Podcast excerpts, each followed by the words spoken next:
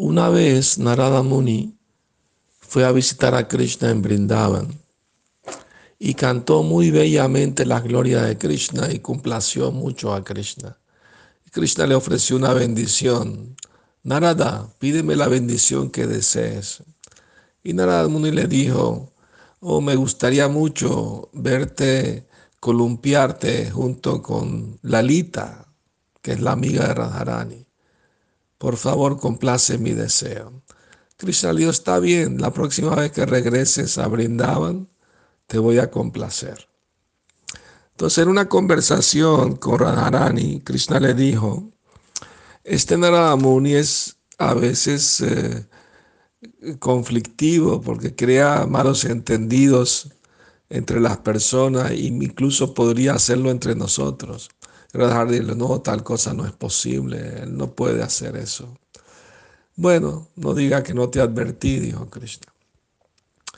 Después de un tiempo, Narada Muni regresó a Brindavan y Krishna y las gopis estaban esperando a Radharani para columpiarlos juntos a Radha y Krishna. Y Narada Muni empezó a cantar la gloria de Krishna muy bonito y le recordó a Krishna su bendición. Le dijo, bueno, aquí está Lalita, por favor, complace mi deseo. Entonces Lalita no quería subirse al columpio con Krishna diciendo que ese era el lugar de Radharani.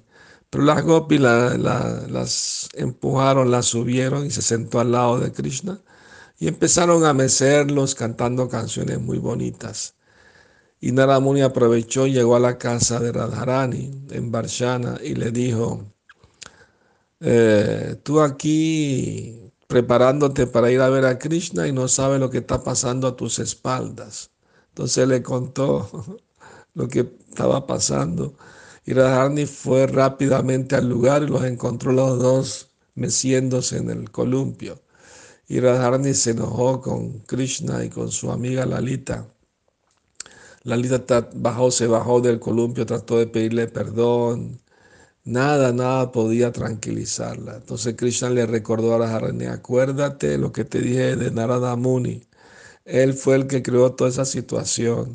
Por favor, perdóname y ven, siéntate al lado mío en el columpio. Las demás Gopi la empujaron, la subieron y empezaron a cantar bellas canciones en alabanza a Radha de Krishna y así terminó felizmente el pasatiempo. Hare Krishna, Jai Shila Prabhupada.